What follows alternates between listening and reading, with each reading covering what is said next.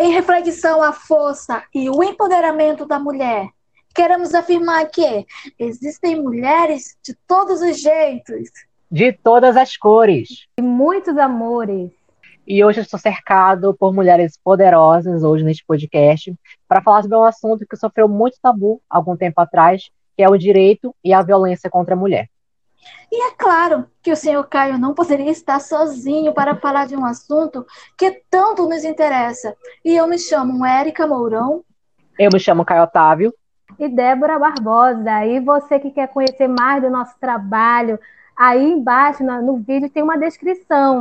E também, se você gostaria de nos sugerir temas, assuntos para dialogarmos aqui no podcast, você pode nos enviar pelo e-mail juntos e misturados.ofc@gmail.com sugestões diversas com temas diversificados para o nosso podcast e também temos a enquete com perguntas relacionadas às nossas entrevistas.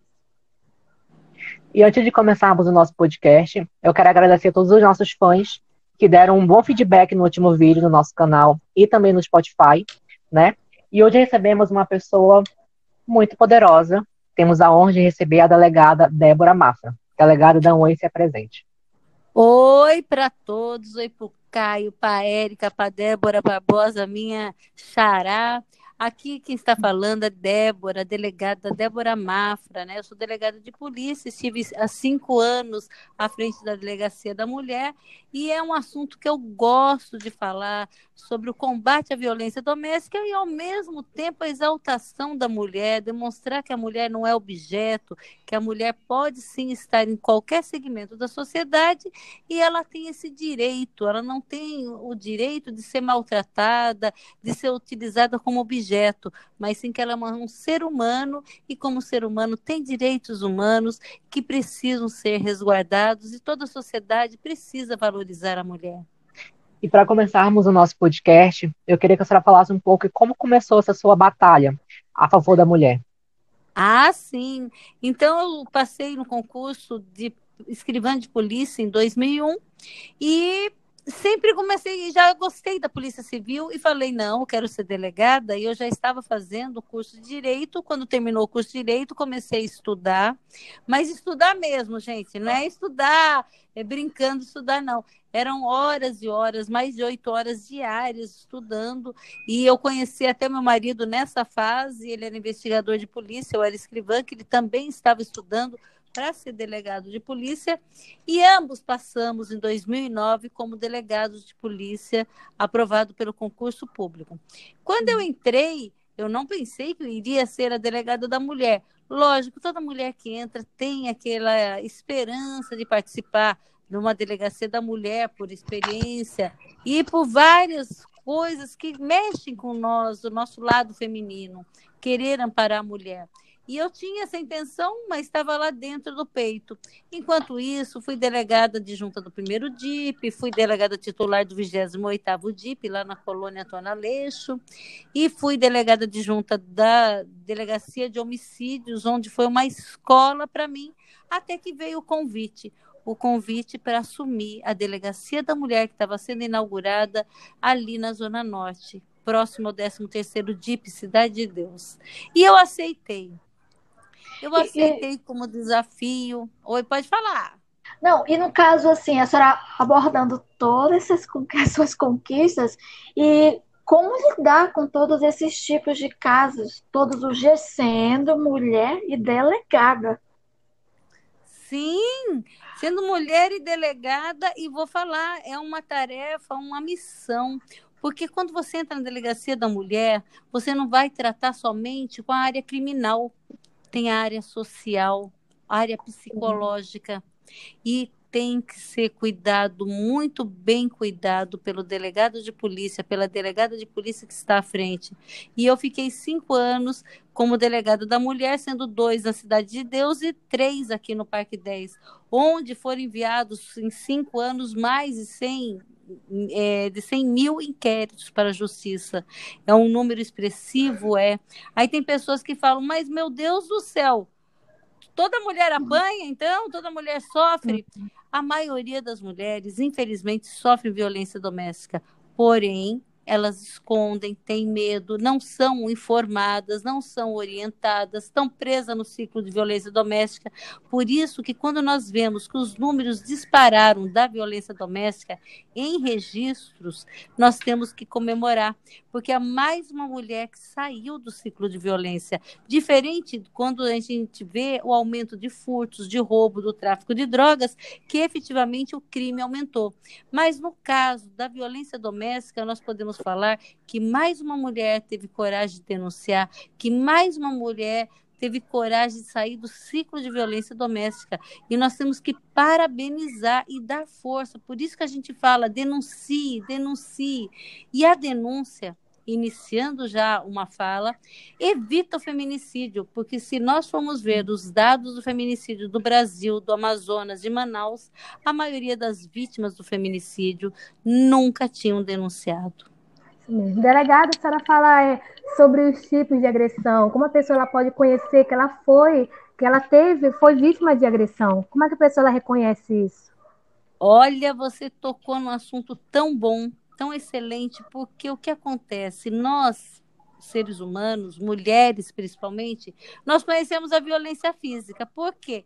Na hora que você está na frente do espelho, você vai ver, sim, que levou um murro no rosto, a uhum. boca sangrando, dente faltando, cortes no corpo, roxos, manchas, hematomas. Você às vezes não vai conseguir nem andar direito. Lógico, eu sei, eu fui agredida, eu fui violentada. E o agressor? Ele tem certeza que agrediu também. Só que a nossa lei Maria da Penha elenca, além da violência física, mais quatro tipos de violência: violência psicológica, moral, patrimonial e sexual. E vamos comentar cada uma para que a pessoa que está em casa, que está nos ouvindo, que está dirigindo, ser informado. Violência moral. A violência moral é marcada pelos crimes de injúria, calúnia, difamação, são os crimes contra a honra.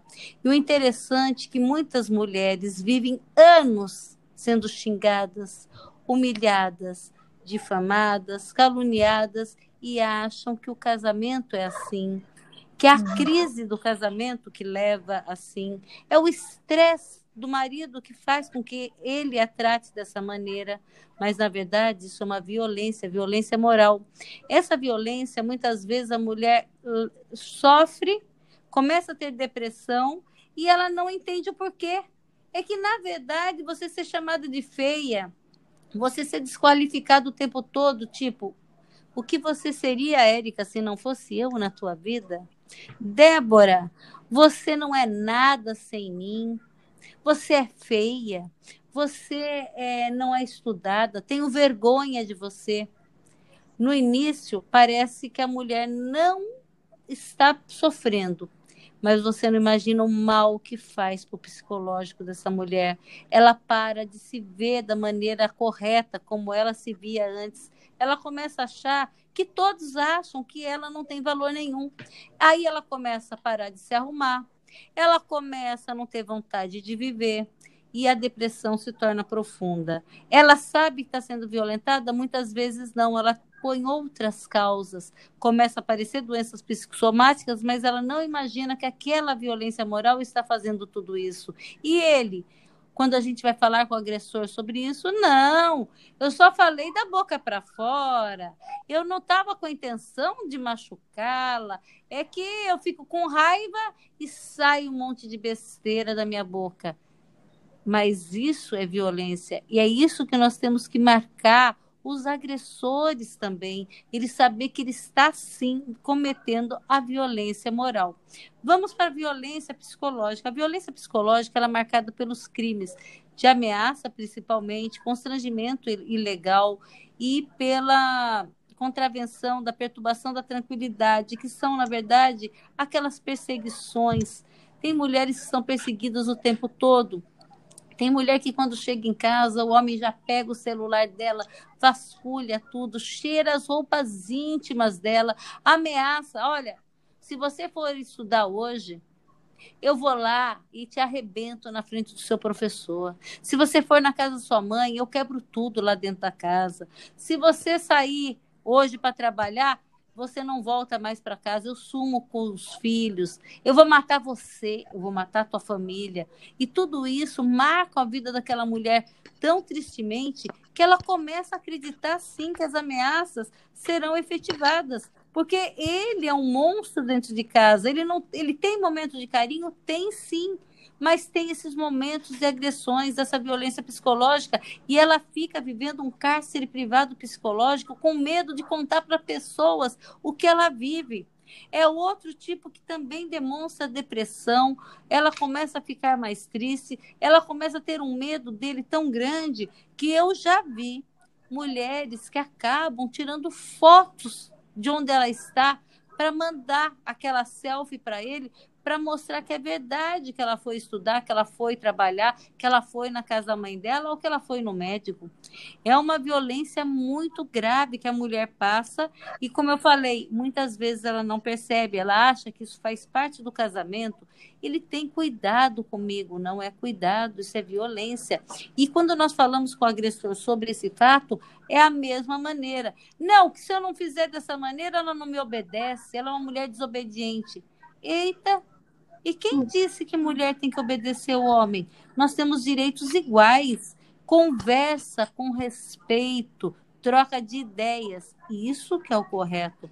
Vamos para mais uma violência, que é a violência patrimonial, tão sigilosa e silenciosa quanto as outras, que é quando é, o homem quebra objetos que a mulher gosta ele rasga justamente aquele vestido que ela gosta. O celular é campeão de registros. Eles adoram quebrar o celular da mulher, riscar o carro, é, quebrar tudo que ela gosta demais, rasgar livro, rasgar a Bíblia para ela não ir mais à igreja. E também não deixa ela trabalhar, também é uma violência patrimonial, porque ela não ganha o dinheiro dela. E quando ele permite que ela trabalhe, às vezes ele não permite que ela administre o dinheiro dela. É um negócio muito interessante a violência patrimonial. E o mais interessante é que tem muitas mulheres que não entendem que ela está sofrendo violência e, ao mesmo tempo, ela começa a falar: Mas foi ele, doutora, que me deu esse celular mas isso não dá o direito dele quebrar. Deu, tá dado, hein, gente? Olha, homens que estão me ouvindo, deu, hum. está dado. Então, não é para justificar, não fui eu que dei o celular, eu tenho o direito de quebrar, de forma alguma. É uma violência e uma violência patrimonial que é marcada por crimes, como crime de dano, principalmente, e outros é, elementos que podem também trazer outros tipos de crime nesse sentido. Outra violência tão marcada quanto essa é a violência sexual. Gente, a violência sexual, quantas mulheres que convivem, que namoram, que são casadas, sofrem estupros e importunação sexual. Inclusive, até elas não entendem isso. Elas não entendem que estão sofrendo esse tipo de violência. Porque ele é meu marido, doutora, mas ele te forçou Sim, mas eu não sei como falar não. Ele tem direito, não tem. O corpo, o direito do corpo é da mulher. Então é ela que comanda, é ela que tem que falar que quer ter relações sexuais. Não importa o motivo, até de você não querer por motivo nenhum. Mas tem muitas mulheres que eu quero até dizer para vocês que já chegaram totalmente feridas a ponto de ter pontos estourados pelo marido, Nossa. porque ela fez uma, uma operação do períneo, porque ela ganhou um bebê, a cesariana, e ou por outras causas que a mulher estava totalmente machucada.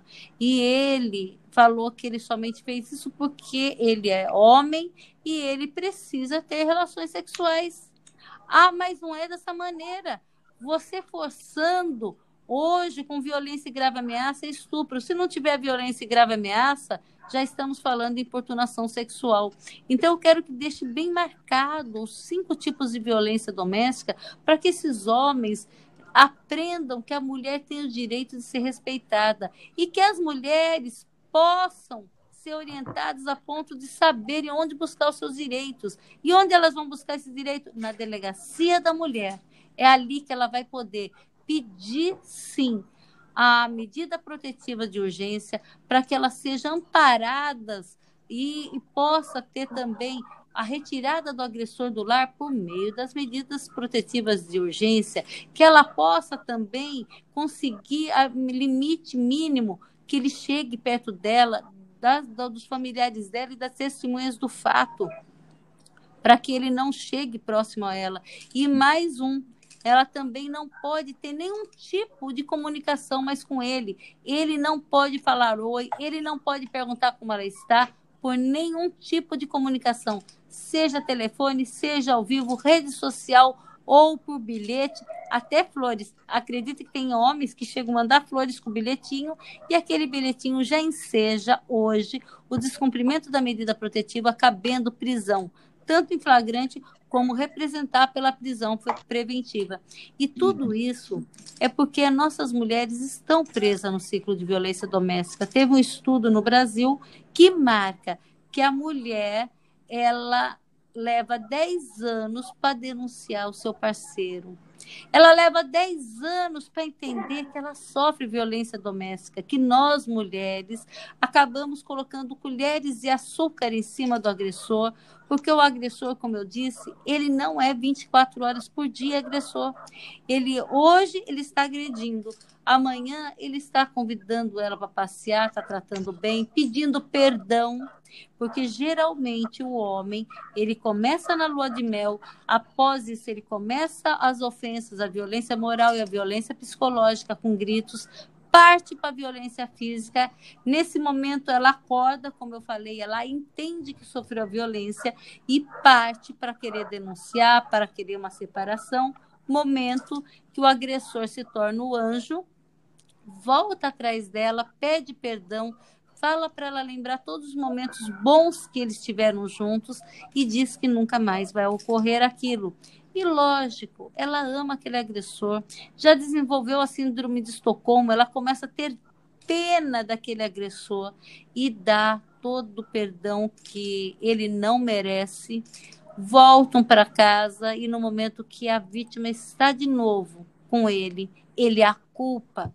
Ele fala para ela que ela é culpada de ter apanhado porque ela quebrou o acordo que eles tinham. Ah, se ela tivesse obedecido ele. Ah, se ela tivesse feito como eles tinham combinado, nada daquilo teria acontecido. E a mulher veste o chapéu da culpa e fica com aquele agressor por mais um tempo. Por isso que nós temos que comemorar cada mulher que sai do ciclo de violência e entra numa delegacia de polícia para denunciar e vai até o final. Com isso, ela está libertando uma vida e liberando essa vida para ter uma vida saudável, uma vida de superação e livre do feminicídio. Como eu falei, a maioria das mulheres que denunciam não morre no feminicídio. E delegada, é, delegada Débora, no caso Oi. desse período, porque assim, né, na, na mídia tem ressaltado bastante sobre esse período, né, da pandemia, né? E no caso, em respeito a este isolamento, né, é, tem aumentado o índice da procura, já que, vamos dizer, em certas situações, como tem tá acontecendo, o isolamento social, todo mundo na sua casa, mas muitas das vezes há aqueles, né, que se aproveitam, que estão em isolamento e abusam, né, da mulher, como você falou, o que acontece, mas em pesquisa, é, tem aumentado essa procura do abuso nesse período agora da, do isolamento social? Olha, o interessante é que durante o isolamento social, que agora praticamente já terminou, uhum. é, as delegacias pararam de ter a vítima presencial denunciando, foi colocado para alguns crimes, como ameaça grave, lesão corporal e tentativa de feminicídio, que ela podia ir à delegacia e colocar os canais de denúncia 180, 181, 190 para prisão em flagrante e também a delegacia interativa. O interessante é que não quase não houve denúncia, nem 180, nem 181. E quase também pela delegacia interativa não teve quase registro de boletim de ocorrência. Terminou agora o isolamento social desde o início do mês de junho para a Polícia Civil, é, que foi aberta todas as delegacias. É interessante que retornou o mesmo movimento de das mulheres virem denunciar, porque eu acredito que na hora da pandemia é, os ex-companheiros com medo do Covid, com medo de ser preso, ficaram isolados. Os atuais companheiros, que a maioria dos companheiros, eles são viciados em drogas e também em bebidas alcoólicas. E com o advento de não ter futebol, que é um fator que gera a conduta da bebida junto com o futebol, ou reuniões de amigos onde a bebida é, é vastamente consumida, fez com que também os cônjuges que vivem dentro das casas não tivessem tanta violência doméstica entre cônjuges também. Agora que está terminando, onde as pessoas retornaram à vida, retornou as, as denúncias de novo. E outro fator que fez com que a vítima se calasse nesse período foi que ela não tinha para onde ir. Uhum. Como as pessoas estão isoladas, ninguém querendo receber ninguém, fez com que elas também ficassem é, isoladas nesse primeiro momento, com medo de denunciar e não saber para onde ir. Mas agora que abriu esse mês, Tá muitas e muitas ocorrências. Está voltando a ser o que era no, no, número aqui na delegacia do Parque 10, que eu tive contato com os números ultimamente, que realmente já vai chegar em 1.200 boletins de ocorrência registrados. Então, a gente percebe que naquele momento da pandemia, houve ou um silenciamento da vítima, ou realmente o agressor ficou com medo de ser preso, que sabe que Maria da Penha prende e manda para a penitenciária. Uhum. Então, eles ficaram com medo de pegar o Covid. Agora, eu tenho uma novidade para falar do isolamento. Uhum. Uma coisa muito triste. Mudou a figura do agressor. Em primeiro lugar, antes, era o ex-companheiro seguido do companheiro. Não podemos falar que durante o isolamento acabou de forma alguma, mas nasceu e aumentou em muito os números dos filhos que atingem suas mães, que agridem suas mães, que chegaram até a feminicídio. Nós tivemos dois feminicídios esse ano somente na cidade de Manaus e filhos que mataram suas mães. E, em contrapartida, tivemos hum. muitas e muitas tentativas de feminicídio de filhos contra suas mães. Também tivemos muitas ameaças, lesões corporais, porque o que aconteceu? Mãe é mãe. No isolamento social, a mãe deixa sim seu filho dentro da casa, com certeza. E esses filhos também, a maioria deles, são viciados em drogas, nos entorpecentes, nas bebidas alcoólicas. Só que o que acontece? Ele ia até a boca, comprava e vinha consumir dentro de casa, porque ninguém queria ninguém de fora do, da, da sua sociedade ali familiar que viesse de fora porque podia trazer o Covid. Como não tinham locais para ele consumir, ele ia onde? Na casa da mãe, que mãe realmente ela vê o filho de outra maneira.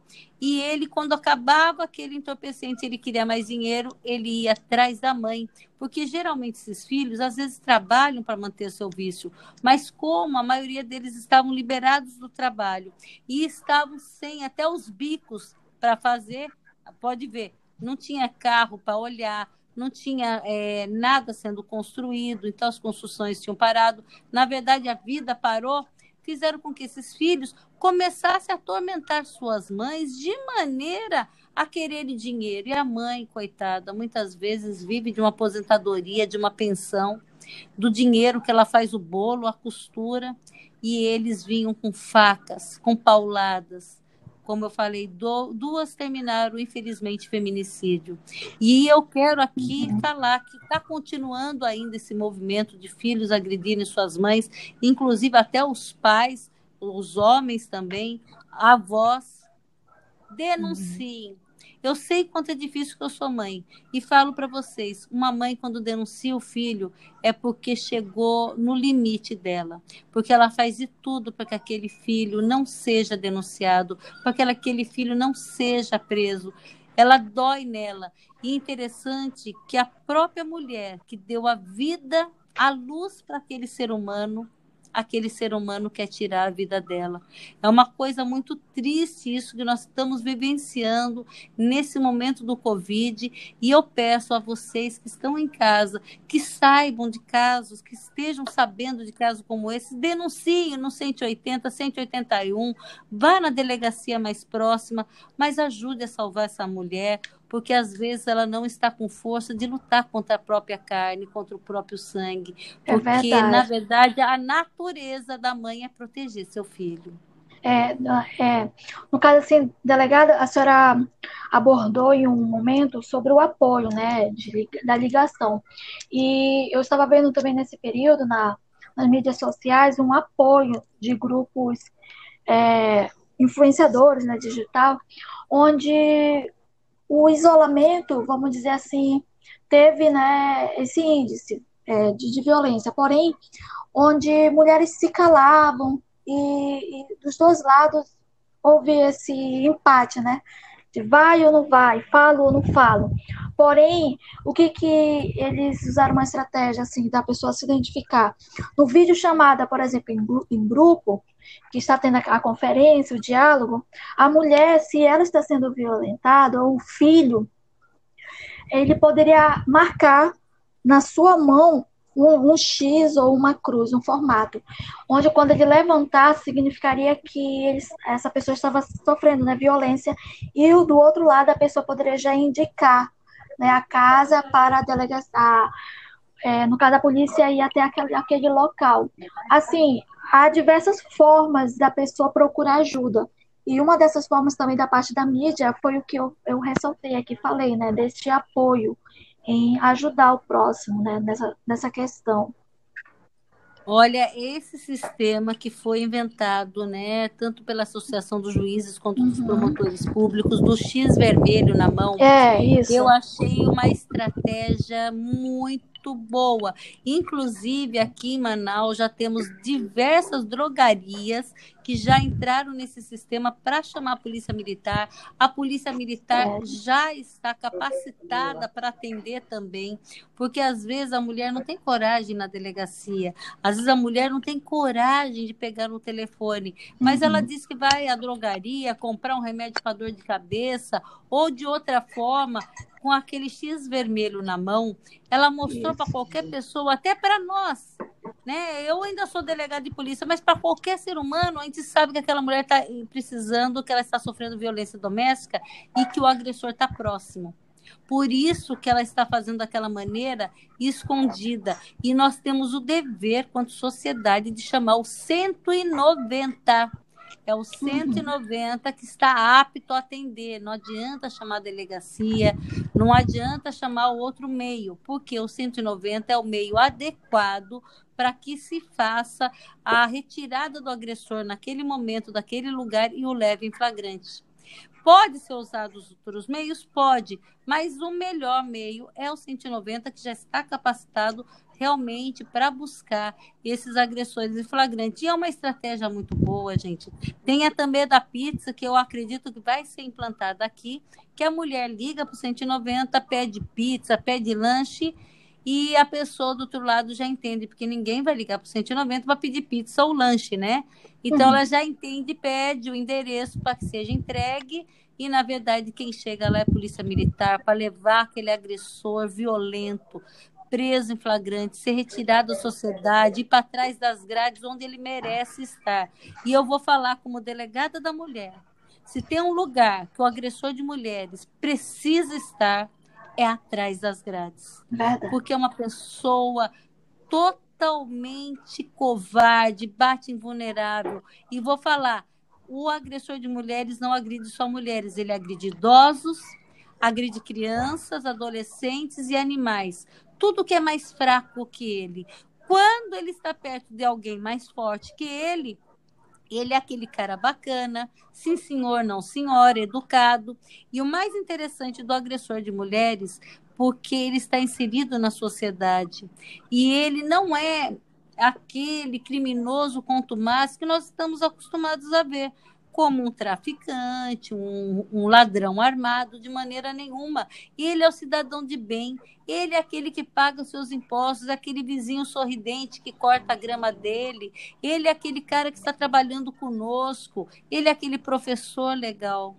Esse que é o problema do agressor de mulheres. Quando ele abre a porta da casa, ele se transforma num monstro, onde ele traz traumas profundos para a mulher e para os filhos dele. Porque eu não sei, esses tipos de homem precisa sim aprender que mulher não é objeto, que mulher é para ser respeitada. Ah, doutora, mas ela faz isso, faz aquilo, eu não posso é, fazer nada? Pode e deve, separe-se. Separe-se com dignidade, pague a pensão que deve a você a pagar para os seus filhos, lute pela guarda se for necessário, mas não erga a mão para uma mulher. Isso é covardia, não é justiça. E, falando de justiça, ninguém pode bater em ninguém. Então, muito menos um homem numa mulher. E tem algum caso aqui especial que a senhora que marcou sua carreira? Marcou sim um caso especial de tortura. A tortura, ele é um crime que tem até uma lei especial, interessante isso, né? E ela é marcada por sofrimento físico ou psicológico e por diversas causas. Uma delas é por repreensão a alguma coisa que a pessoa fez. Tipo, vou repreender você porque você não me obedeceu, porque você me traiu, e cometer vários atos que levem à violência física, sofrimento físico ou psicológico. E eu tive aqui no Parque 10, quando estava na frente, uma moça que eu vou falar, Deus não quis que ela morresse.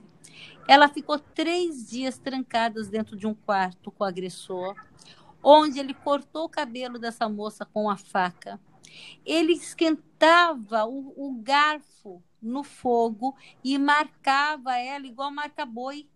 Marcou o corpo dela todinho, a costa dela com um garfo, ela ficou com marcas horríveis de queimadura. Não feliz com isso, ele pegou um isqueiro e queimou os mamilos dela, queimou as partes íntimas dela com o isqueiro e fez ela ficar em jejum onde ele comia na frente dela para ela ficar com vontade e ela comia as migalhas que caíam no chão. E quando ela teve sede, ele fazia ela fazer xixi numa lata e beber o próprio xixi, a própria urina. Essa moça ficou desacordada, ficou em desidratação, semi-morta ela estava no estado fora que ele bateu muito nela, que você não conseguia ver a figura do rosto dela. Ficou uma bola de roxa com hematomas vermelhos que você não via a feição do rosto. Como ela foi descoberta? Porque a própria família que tinha viajado para outra cidade, quando chega, porque eles moravam com os pais dele, perguntam dela: cadê Fulana? E ele falou: está na casa da mãe dela mas acharam estranho porque ela não voltou para dormir. E ao mesmo tempo a família, os tios, todos perguntando dela, até que teve um tio que teve coragem, invadiu o quarto dele, onde encontrou essa vítima semi-morta. Levou essa vítima ao 28 de agosto, ela teve os cuidados necessários, e interessante que ela não queria denunciar ele, mas a própria tia dele fez o registro da ocorrência. E ele fugiu. E nós representamos pela prisão preventiva dele, fomos buscá-lo no interior, aqui próximo a Manaus. E o que eu acho interessante de tudo isso é que ele tinha o nome dela tatuado na costa dele, tatuado no peito dele também para dizer o grande amor que ele nutria por ela. Ele foi preso e foi condenado pelo crime de tortura. Mas esse, para mim, foi um dos piores casos que eu presenciei, porque ver a mulher naquelas condições e chegar a beber a própria urina, você vê que ele não teve um cuidado com ela e dizendo o tempo todo que a amava Eu sei que esse rapaz ele pagou pela justiça o que ele fez. E vou falar, ela tinha uma dependência muito grande emocional, que é normal as vítimas de violência doméstica terem. Isso eu acho muito interessante. E o engraçado que. Engraçado não, né? Mas se a gente for parar para pensar, é, tem muitas reportagens, documentários sobre a violência né, contra a mulher. E assistimos o lado fictício, né? Abordando. Já na sua experiência, é algo é, realista, né? Que, no entanto, nos Sim. faz cair assim na real. O que vemos em novela, o que vemos em reportagens, pode até ser fictícias, mas por trás da verdadeira história, ela é dolorosa, né? É um lado assim Muito. da refletir que o ser humano, ele é uma, uma frase que eu sempre ouvia, que o ser humano tem um lado bom, mas também tem um lado ruim. E o seu lado ruim, o seu lado mal, ele, assim, né, ele é horrível. E a senhora abordando, assim, me deu vontade de chorar. Na verdade, eu chorei, porque a gente começa a relembrar, né, os documentários e a realidade dessa mulher que passou por tudo isso e nos faz ver que nós mulheres nós temos os nossos privilégios, nós temos os nossos direitos, mas infelizmente há homens, há pessoas que tapam os olhos, né, para querer ver somente o que lhe convém, a maldade, né? Sim. E olha, eu vou falar uma coisa: o feminicídio é um crime tão nojento. Há pouco tempo nós tivemos uma Miss que morreu em feminicídio aqui em Manaus. Ah, para você vi, ver que a gente vê aquela moça totalmente desprevenida. Ela estava, entre aspas, na cabeça dela em segurança com aquele rapaz, tanto que ela entra no carro dele, totalmente tranquila. Ela vai ao apartamento dele totalmente na paz, não imaginando que ela estava próxima do assassino dela. E quantas e quantas mulheres nesse momento no Brasil estão junto com seus agressores? O pior, dizendo sim no dia do casamento para aquele agressor que ela não imaginava que ia tirar a vida dela. Por isso que uma das orientações que eu dou, é muito fácil você detectar o agressor de mulheres. Ele é aquele príncipe encantado no início. Não esqueçam, mulheres, ele é tudo que você sonhou na vida. Ele faz coisas para você no início do namoro que você sempre quis. Primeiro, fala que você é linda, que você é maravilhosa, já te pede em casamento logo, que é uma das coisas que o agressor faz, é querer ter um envolvimento mais íntimo quanto antes. Então ele quer casar logo, quer morar junto logo. Outro, ele começa a querer isolar você da família e dos amigos. Ele é manipulador, ele é agressivo, ele é chantagista. Então tomem cuidado, mulheres, com aquele príncipe encantado que chega querendo você somente para ele, porque ele é um perigo mais tarde, ele vai se transformar cada dia mais. Tanto que tem mulheres que elas começam a namorar e logo as amigas, os parentes começam a notar a diferença. Poxa, você não se veste mais como você se vestia. Aí elas falam: ai, é que ele tem um ciúme de mim. Você não imagina. Sabe, quando eu usava aquele vestido, ele falava que todos os homens me olhavam. Hoje ele vai me buscar na escola porque ele acha que todo mundo olha para mim. No hum. início, ela acha que ela está sendo valorizada, mas na verdade ela está caindo na teia da violência doméstica. E é isso que nós temos que orientar nossas jovens, que a Lei Maria da Penha vai fazer 14 anos agora, dia 7 de agosto, né? Então, é uma lei muito nova. E antes, quando na, na, minha geração, quando eu era adolescente, era tão comum nós vermos na rua, vermos em festas mulheres levando tapas na cara. E sabe o que a sociedade fazia? Aplaudia, porque achava que o homem estava certo. Ninguém via o lado da mulher. Sempre achavam, nossa, o que será que ela fez para ele? E quando tinha uma mulher naquela época que se, que se insurgia e às vezes metia a mão na cara do homem, sabe o que falavam? Nossa, coitado, casou com uma barraqueira, né? Como ela gosta de encrenca. Uma inversão, né? Inversão. Ninguém queria saber quem estava certo. O homem já era certo de início. Por isso que nós temos que valorizar a Lei Maria da Penha, que veio mudar o modo de pensar. Hoje nós estamos nessa nesse podcast conversando sobre isso, porque a Lei Maria da Penha abriu esse caminho abriu a luz para mostrar quanto e quantas mulheres sofrem dentro de suas casas que eram para ser lares harmônicos, onde ela era para receber amor, receber carinho, e elas só recebem tapas, sofrimentos, vergonhas. E o feminicídio, por que, que teve que ter a lei do feminicídio qualificando o homicídio em razão da violência doméstica familiar? Ou que a morte da mulher seja por discriminação ou aversão à condição de mulher porque muitos homens matavam suas mulheres e lá no tribunal do júri eles eram liberados, aplaudidos porque eles agiram em violenta emoção por lavarem a honra. Gente, vamos parar para pensar. O que vale mais, a honra de um homem ou a vida de uma mulher? E era isso que eles não pensavam.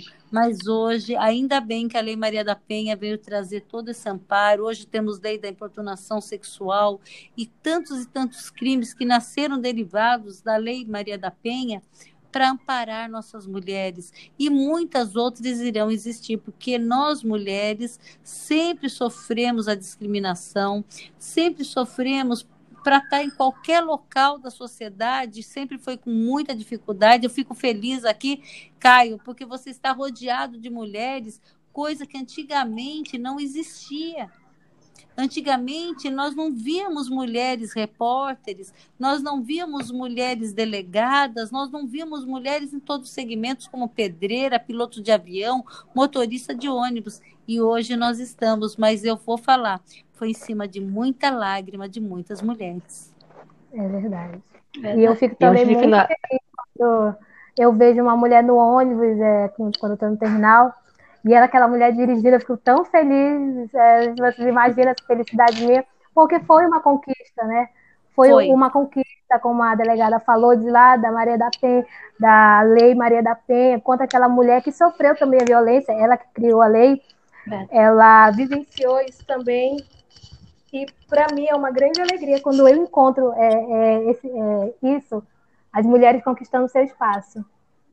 E é verdade mesmo, nós temos que é, ficar felizes e comemorarmos, né? E, na verdade, nós temos que ser unidas, coisa que mulher nunca foi. E eu não falo para ter luta de classe, não. Eu sou contra lutas de classe. Eu acho que tanto os homens quanto as mulheres merecem respeito. Tanto homens quanto as mulheres merecem dignidade. E tanto os homens quanto mulheres merecem um dar a mão para o outro, se completando para nós termos uma sociedade livre, justa, construída pela mão dos dois. Porque um completa o outro sempre. O que não pode é que um querer sobressair sobre o outro.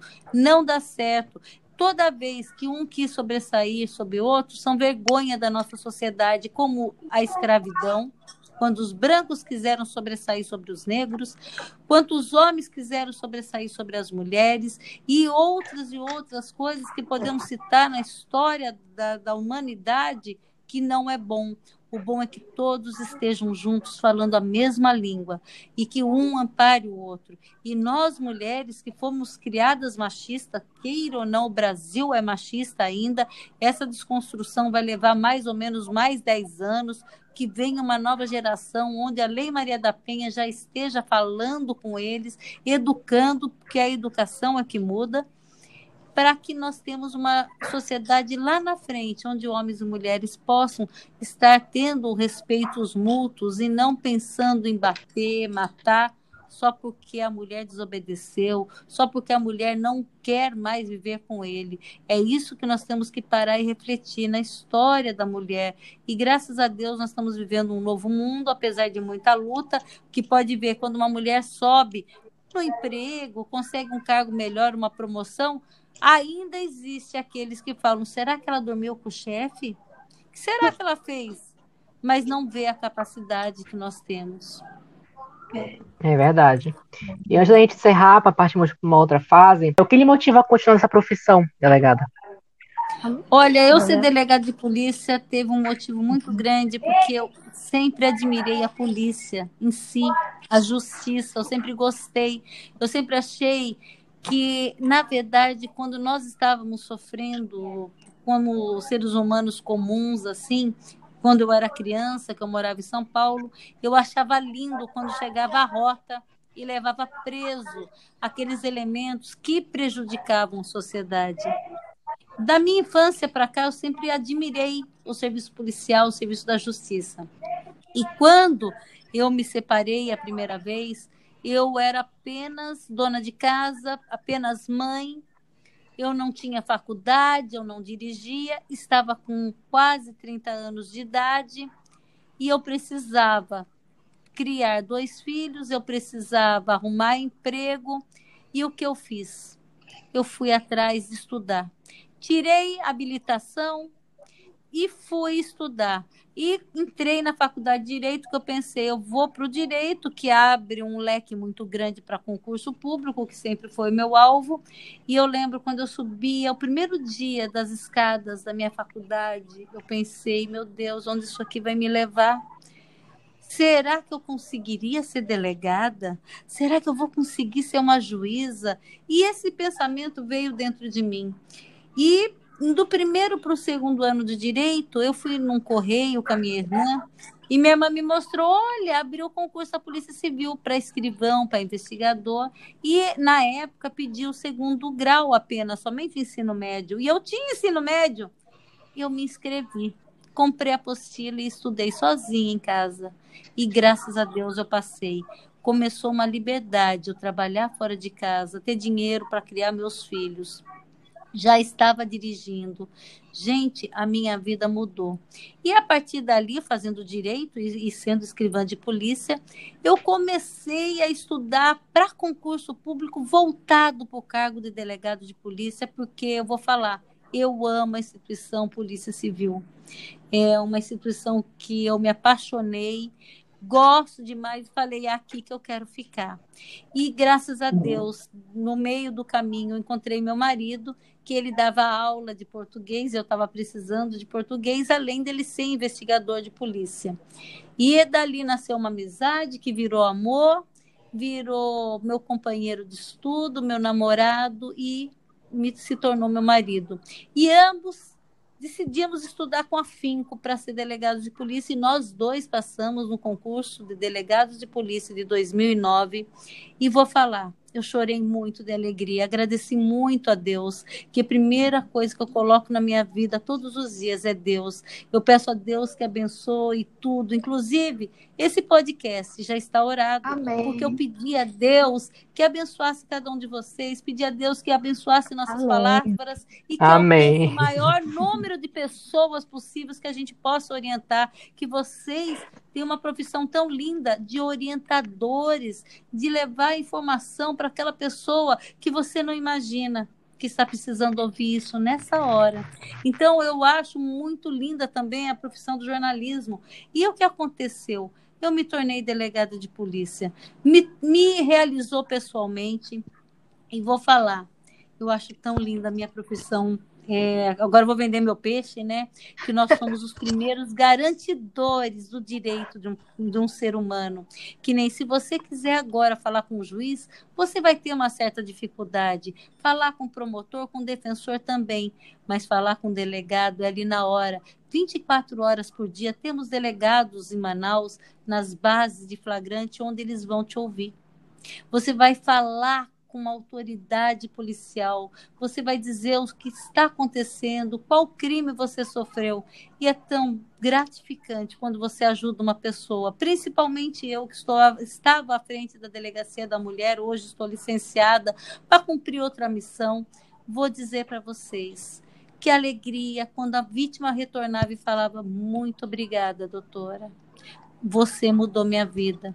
Na verdade, quem mudou a vida dela foi ela mesma. No momento que ela decide que ela não quer mais viver a violência doméstica, no, no, no momento que ela dá credibilidade para a Lei Maria da Penha, que ela acredita na Polícia Civil, na justiça como um todo.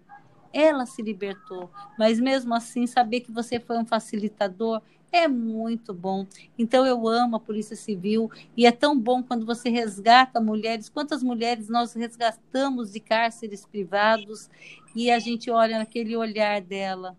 O olhar dela é somente de gratidão. Então, realmente é uma profissão que eu falo, quem quiser estudar, venha ser da Polícia Civil. É uma profissão muito árdua. Você não tem dia, você não tem horário. Nós temos horário de entrada, às vezes não temos horário de saída. Precisamos fazer operações policiais saindo de madrugada. Mas a gratidão de trabalhar pelo próximo não tem dinheiro que pague. E é isso eu sei que vocês devem sentir na profissão de vocês, que vocês ajudem muito, muitas pessoas. Como eu falei, esse áudio, esse podcast vai atingir muita gente e muitas pessoas vão se libertar daquela vida de opressão porque vão ser orientadas e saber o que fazer. Agora chegou o momento no qual as nossas ouvintes enviam perguntas para a nossa convidada. E eu tenho que declarar que eu fiquei muito surpreso, porque a maioria é mulher. Foram uma enxurrada enorme de comentários de mulheres, donas de casa, estudantes. A primeira que eu tenho que falar é a Tânia Mara. Ela pergunta: qual o maior é. empecilho enfrentado pelas vítimas de violência doméstica na hora de denunciar? O maior empecilho é o dela mesmo. Porque a mulher ela fica na dúvida, porque queira ou não, a nossa sociedade machista sempre jogou na mulher a culpa dela destruir a família. Ninguém está vendo o lado que ela está sofrendo violência que os filhos dela vão viver sem pai, que ela pode sofrer restrições financeiras. Tirando isso, na verdade, ela tem sim na mão hoje o 180 que ela pode fazer denúncia anônima, o 181, o 190, naquele momento que ela está apanhando, ela pode chamar a Polícia Militar para que esteja presente. Nós temos hoje em Manaus três delegacias da mulher e todas as delegacias, todos os DIPs também fazem procedimento da Lei Maria da Penha. Fora que temos o Ronda Maria da Penha, que é um projeto da Polícia Militar que visita as vítimas que, que já têm a medida protetiva de urgência decretada. Então, hoje, o maior empecilho é dar o primeiro passo. E eu entendo, eu sei que não é fácil, que muitas mulheres estão vinculadas com bens, com patrimônios, dinheiro, é, filhos com aquele agressor, e às vezes romper com tudo isso é uma dificuldade muito grande. Então, Tânia, a primeira coisa que tem que fazer é tomar coragem e ir. Vá, vá ter uma delegacia da mulher e denuncie, sim. E também ajude aquela outra colega que às vezes não tem coragem a denunciar. Que nós temos é, várias políticas públicas, como abrigamento, se a mulher precisar, busca de pertences, onde os policiais vão juntos com a mulher buscar os pertences pessoais, que são as roupas e os documentos pessoais dela, e também algum algo que ela trabalhe, como manicure. Então, todas essas ferramentas são levadas na busca de pertences e a mulher indica onde ela quer ficar. Hoje, a maioria das políticas públicas são voltadas para você, mulher. Use, que vale a pena. A próxima pergunta é da Luana Pires. O fato das uniões rápidas e inconsequentes reflete na vida em comum dos casais em que a violência acontece. Aquela desculpa de que eu não sabia que ele era assim, tem como ser desfeita? Olha, na verdade, a maioria pensa isso mesmo, como eu falei, porque o homem, da, o agressor, no início, ele é um, ele se demonstra uma pessoa totalmente diferente, agradável, e às vezes a mulher ela não percebe. E quando ela percebe os pequenos sinais, ela já está apaixonada. Então é mais fácil ela acreditar no que ele está falando do que todos que estão falando, porque é interessante que na violência doméstica muitas amigas percebem antes, os familiares dela percebem antes e ela dá desculpa dizendo que não, porque na verdade ela não quer enxergar.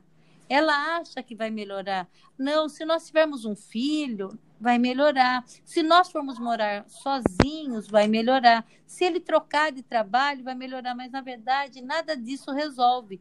O que resolve é a denúncia, é a separação. Mas realmente é muito difícil para a mulher perceber. Então, tanto rápido quanto um namoro mais longo, a mulher muitas vezes ela dá desculpa porque ela ama aquele agressor. Como eu falei, às vezes até desenvolve a síndrome de Estocolmo, e eu falo, nenhuma vítima é culpada. O culpado é sim comete os crimes e ele tem que ser punido por isso. A próxima pergunta é da Aline Brasil. A mulher que sofre agressão do marido, ela deve deixá-lo? Olha, eu sou a favor que ela deixe sim. Porque quando a mulher sofre uma agressão, eu vou falar, ele não vai parar mais de agredi-la. É uma, uma bola de neve. A violência doméstica ela não para. Tipo, ah, eu apanhei lá em 1980, agora em 2020 que eu fui apanhar. De forma alguma, não é assim. Começa com a violência moral e psicológica e evolui para a violência física, patrimonial, sexual. Então eu falo, minha amiga, separe o quanto antes. Aí quer dar uma chance?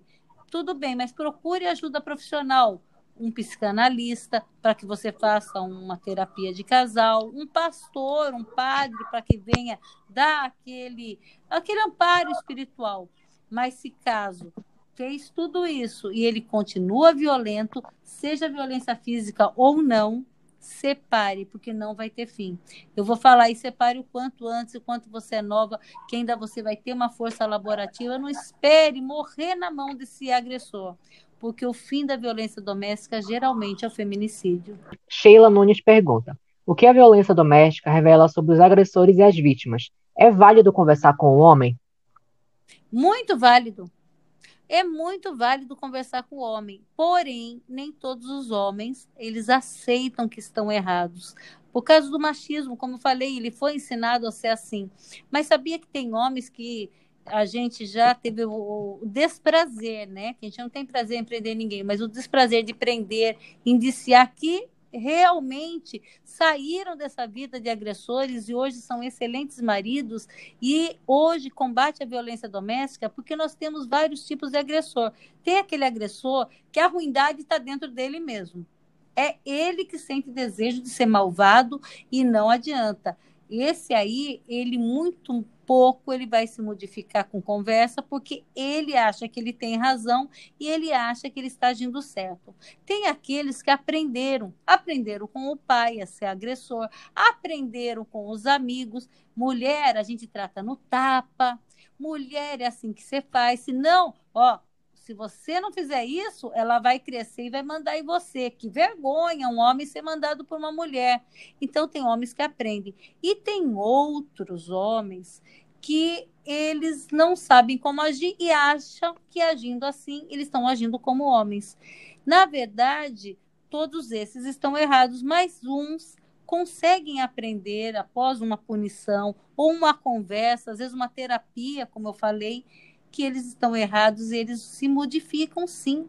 Até via, ficam a favor no combate à violência doméstica. Eles ficam a favor da mulher, começam a entender.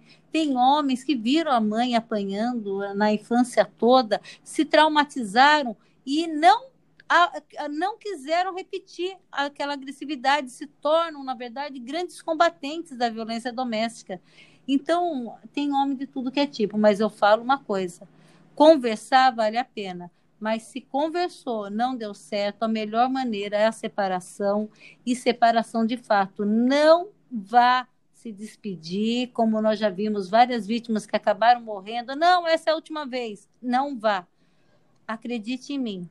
Eu não vi somente um caso, eu vi mais de 100 mil casos. Então, acredite em mim que não vale a pena o retorno. Porque acaba sendo uma emboscada também em alguns casos, né? Muitos casos. Muitos casos, tem é... muitas mulheres, e a maioria das mulheres que morrem em feminicídio, elas morrem sem se defender, porque é muito difícil você acreditar que aquele homem que disse ontem que te amava, que vai te matar hoje. É verdade. Ana Caroline pergunta: existe um padrão de perfil das mulheres vítimas de violência? Esses padrões são recorrentes ou também têm se transformado ao longo dos tempos? O perfil da vítima de violência doméstica não existe antes dela ser vítima. É isso que é interessante. A violência doméstica é democrática. Ela vai em todas as classes sociais, todos os graus de escolaridade, todas as religiões, todas as cores, raças, etnias. Violência doméstica não tem uma vítima que eu possa falar, olha, aquela ali tem característica que vai ser vítima. Não. Pode ser eu, a Érica, a Catarina, a Débora, todas temos potencial a ser vítima de violência doméstica. Agora, após o início da violência doméstica, sim, aí você começa a perceber que ela está demonstrando que ela é vítima. Como que a gente percebe? Aquela moça que era comunicativa não é mais. Ela chega na redação, já não é mais aquela moça que falava: Oi, gente, tudo bem? Como passaram a noite? Não. Ela chega quieta. Aí você pergunta: O que está acontecendo, Fulana? Ela fala: Nada não. Aí você vê que ela está com um roxo embaixo do olho. O que aconteceu? Caí da escada. Você começa a ver ela mais triste, ela começa a se afastar. Perto do Caio não pode mais ir, porque ele é homem, queira ou não, é homem. Não vou mais me aproximar do Caio, porque se meu marido vir, eu vou apanhar. Não chega mais perto de nenhum homem, de jeito nenhum, nem do pai, nem do irmão. Começa a se isolar dos amigos ela ia sempre passear com a gente, agora ela não vai mais. E a gente começa a ver que ela não se arruma mais. E uma tristeza profunda. Ela começa a demonstrar uma tristeza. Ela começa a demonstrar que ela está é, tá em depressão. Isso é muito fácil descobrir quando ela está em violência doméstica, mas antes nós não conseguimos verificar como conseguimos verificar o agressor. O agressor, sim, o perfil dele é fácil da gente descobrir, porque, como eu falei, ele é grudento no início, é aquele cara que faz surpresas, logo ele quer é um relacionamento mais duradouro e quer afastar a mulher dos amigos, dos parentes, manipulador, chantagista, vive falando que vai se matar, vive falando ameaças para a mulher. Então é mais fácil entender o homem antes, mas a mulher não. Agora, uma pergunta que, na verdade, é mais uma, uma forma né, da gente prevenir esses atos. Ela pergunta: palestras de conscientização desde cedo ajudará a tornar o homem mais consciente no futuro? Sim. E como? O que vai mudar, Caio, é a educação. Esses trabalhos que fazem na escola hoje, tanto nas escolas estaduais quanto escolas municipais, falando da Lei Maria da Penha, onde os alunos são incentivados a fazerem música, teatro, desenho e redações sobre o tema, vai mudar essa geração. Porque nós temos que fazer um jeito que o homem agressor sinta vergonha de ser agressor. Você sabe que antigamente as pessoas jogavam lixo na rua e ninguém tinha vergonha. Depois veio aquelas campanhas. Hoje a gente tem vergonha de jogar lixo na rua, porque se você jogar tipo um, um copinho pela janela do carro, as pessoas começam a olhar para você com um olhar de reprovação. E é isso que tem que chegar no agressor de mulheres, que ele sinta vergonha de ser agressor. E desde pequenininho, a educação para eles vai mudar sim. E eu falo, daqui 10 anos muda e muda muito. Tanto hoje que como eu falei, a Lei Maria da Penha está fazendo 14, estará fazendo 14 anos, dia 7 de agosto. A maioria das nossas vítimas que denunciam, sabe qual a idade que é? De 18 a 25. Onde elas já foram criadas sabendo que tinha uma lei que amparava, sabendo que elas podiam chamar a polícia, sabendo que existe uma lei que as protege. Já uma mulher de 60 anos de idade, uma mulher que tem mais de 50 anos de casada, ela tem uma dificuldade muito grande porque ela sempre ouviu que o marido está certo, seja a barbaridade que for que ele esteja fazendo, qual ato que ele fizer, ele tem todo o direito. Então, temos que mudar cabeças, e o que muda cabeças é a educação. Eu queria que a senhora mandasse uma mensagem a todas as mulheres e pessoas que estão nos ouvindo agora. Uma mensagem que a senhora acha necessária nesse momento certo. A mensagem que eu dou: não seja vítima de violência doméstica, não deixe o agressor escrever a sua história. Todos nós temos uma história a ser escrita. Nós nascemos como fosse uma folha de papel e branco e nós vamos escrevendo a nossa biografia. Mas quando a gente está em violência doméstica, a caneta é nos tirada e fica na mão do agressor. Nós viramos coadjuvantes de uma história de violência, numa história de traumas, numa história de tristezas. Tome essa caneta, vire a página e mostre uma história de superação, de sucesso. Faça como uma borboleta que está dentro do casulo, arrebente aquele casulo e saia voando. Não seja aquela lagarta que está se rastejando o tempo todo, que quando ela entra no casulo ninguém mais a vê. Rasgue esse casulo da violência doméstica e saia como uma borboleta linda, colorida, superando, voando alto. É isso que eu quero para vocês, mulheres. E confie, bata mesmo na porta da delegacia da mulher, em qualquer DIP, ligue sim para o 190 e solicite ajuda. E quantas vezes for necessário. Por que quantas vezes? Porque às vezes ele volta, é, tem a medida protetiva, se ela for né, deferida a você, retorna à delegacia e registra o descumprimento para que ele seja preso pelo descumprimento de medida protetiva, que é o único crime que nós temos dentro da Lei Maria da Penha, que os outros crimes são do Código Penal combinados com a Lei Maria da Penha. E o único crime que nós temos dentro da Lei Maria da Penha é o crime de descumprimento de medida protetiva, para demonstrar que tem algo e alguém que é maior que ele, que é a lei e a justiça, e que a justiça seja feita, que ele seja preso e aprenda que mulher não se bate com flor, mulher se respeita, se conversa. Nós não somos surdas, nós não somos burras, nós entendemos sim, dá para ter um diálogo conosco. Queremos agradecer imensamente a delegada Débora Mafra por ter nos dado essa oportunidade de dar uma entrevista tão maravilhosa né, e tão edificante para todas as pessoas que estão nos ouvindo agora nesse momento né? E se você quiser que a delegada volte aqui uma outra vez para falar sobre outro assunto, né, que tem tantos assuntos legais que ela pode, ela pode falar aqui com a gente, mande seu comentário, deixe lá no Instagram, tá? E é isso. Muito obrigada a todos. Muito obrigada, delegada. Obrigada. Obrigada, delegada Débora Mafra. Foi uma satisfação imensa ter lhe recebido, ter participado dessa entrevista. E sim, violência e os direitos da mulher, todos nós temos. Muito obrigada. E eu agradeço demais a vocês. Contem comigo. A gente pode fazer outro podcast só falando sobre violência à mulher historicamente, né? Falando de estupro, importunação sexual. Pode ser um novo assunto que a gente esteja junto. Amei conhecer vocês e saiba, vocês são no meu coração. Estou à disposição sempre. Um grande beijo a todos que estão nos ouvindo também. Tá bom. Tchau. Tchau, tchau. Tchau. Tchau.